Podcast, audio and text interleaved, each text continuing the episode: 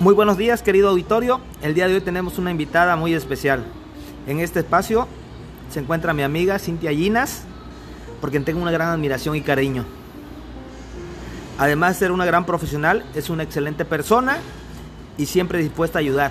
De hecho, su profesión así lo marca. Es enfermera de profesión y trabaja en el Hospital Regional de Pemex en Veracruz. Bueno, pues sin más preámbulo, te doy la más cordial bienvenida, Cintia, a este espacio, que es tu espacio, amiga.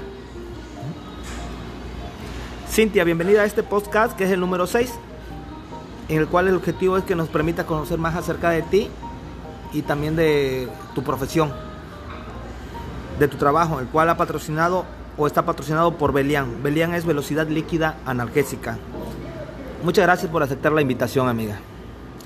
Eh, ¿Me permites comenzar con la primera pregunta? Hola Oscar, muchas gracias por invitarme. Este, un gran amigo también que aprecio mucho y sí, pues iniciamos. ¿De cuántas personas está integrada tu familia, Cintia? Bueno, mi familia estaba integrada.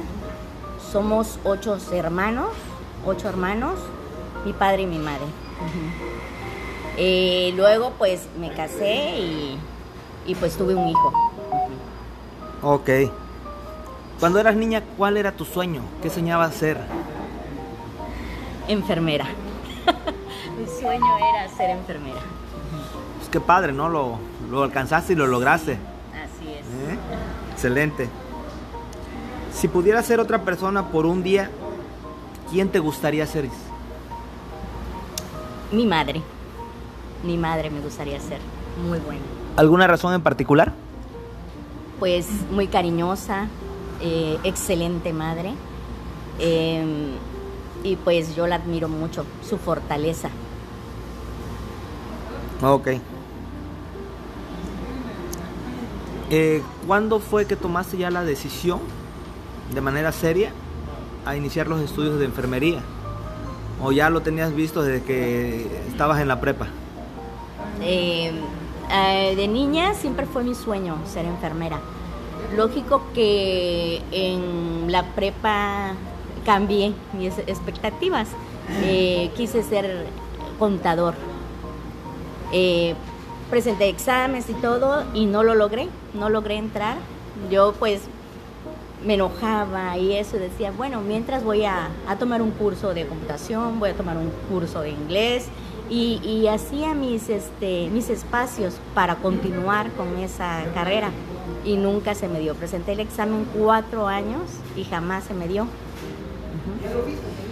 Bien dicen que Dios sabe por qué hace las cosas, ¿no? Así es. Te dio la oportunidad de ayudar y seguir ayudando a mucha gente hoy día, ¿no? Eh, sabemos que estamos viviendo tiempos difíciles, amiga, por lo de la pandemia. Eh, ahora sí que te ha tocado luchar en primera línea.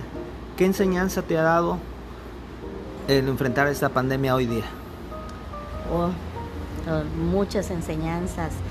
Em, vemos que, pues, muchas personas este, sacamos lo mejor. En ayudar y dar eh, a todos los que nos han necesitado en esta pandemia y otras, pues, ves que dan lo peor de ellas, ¿no? Pero pues lo importante es eso, que pues es algo nuevo y vamos aprendiendo juntos, vamos caminando juntos es algo nuevo esto de la pandemia para todo el personal de salud. ¿Y con cuál enseñanza te quedas hoy día?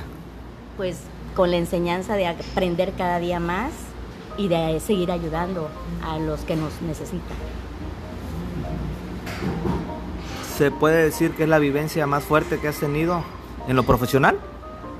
Sí, se puede decir que sí, es lo más fuerte que hemos tenido. ¿Y qué recomendaciones le darías a nuestro auditorio para tratar de protegerse ante este virus?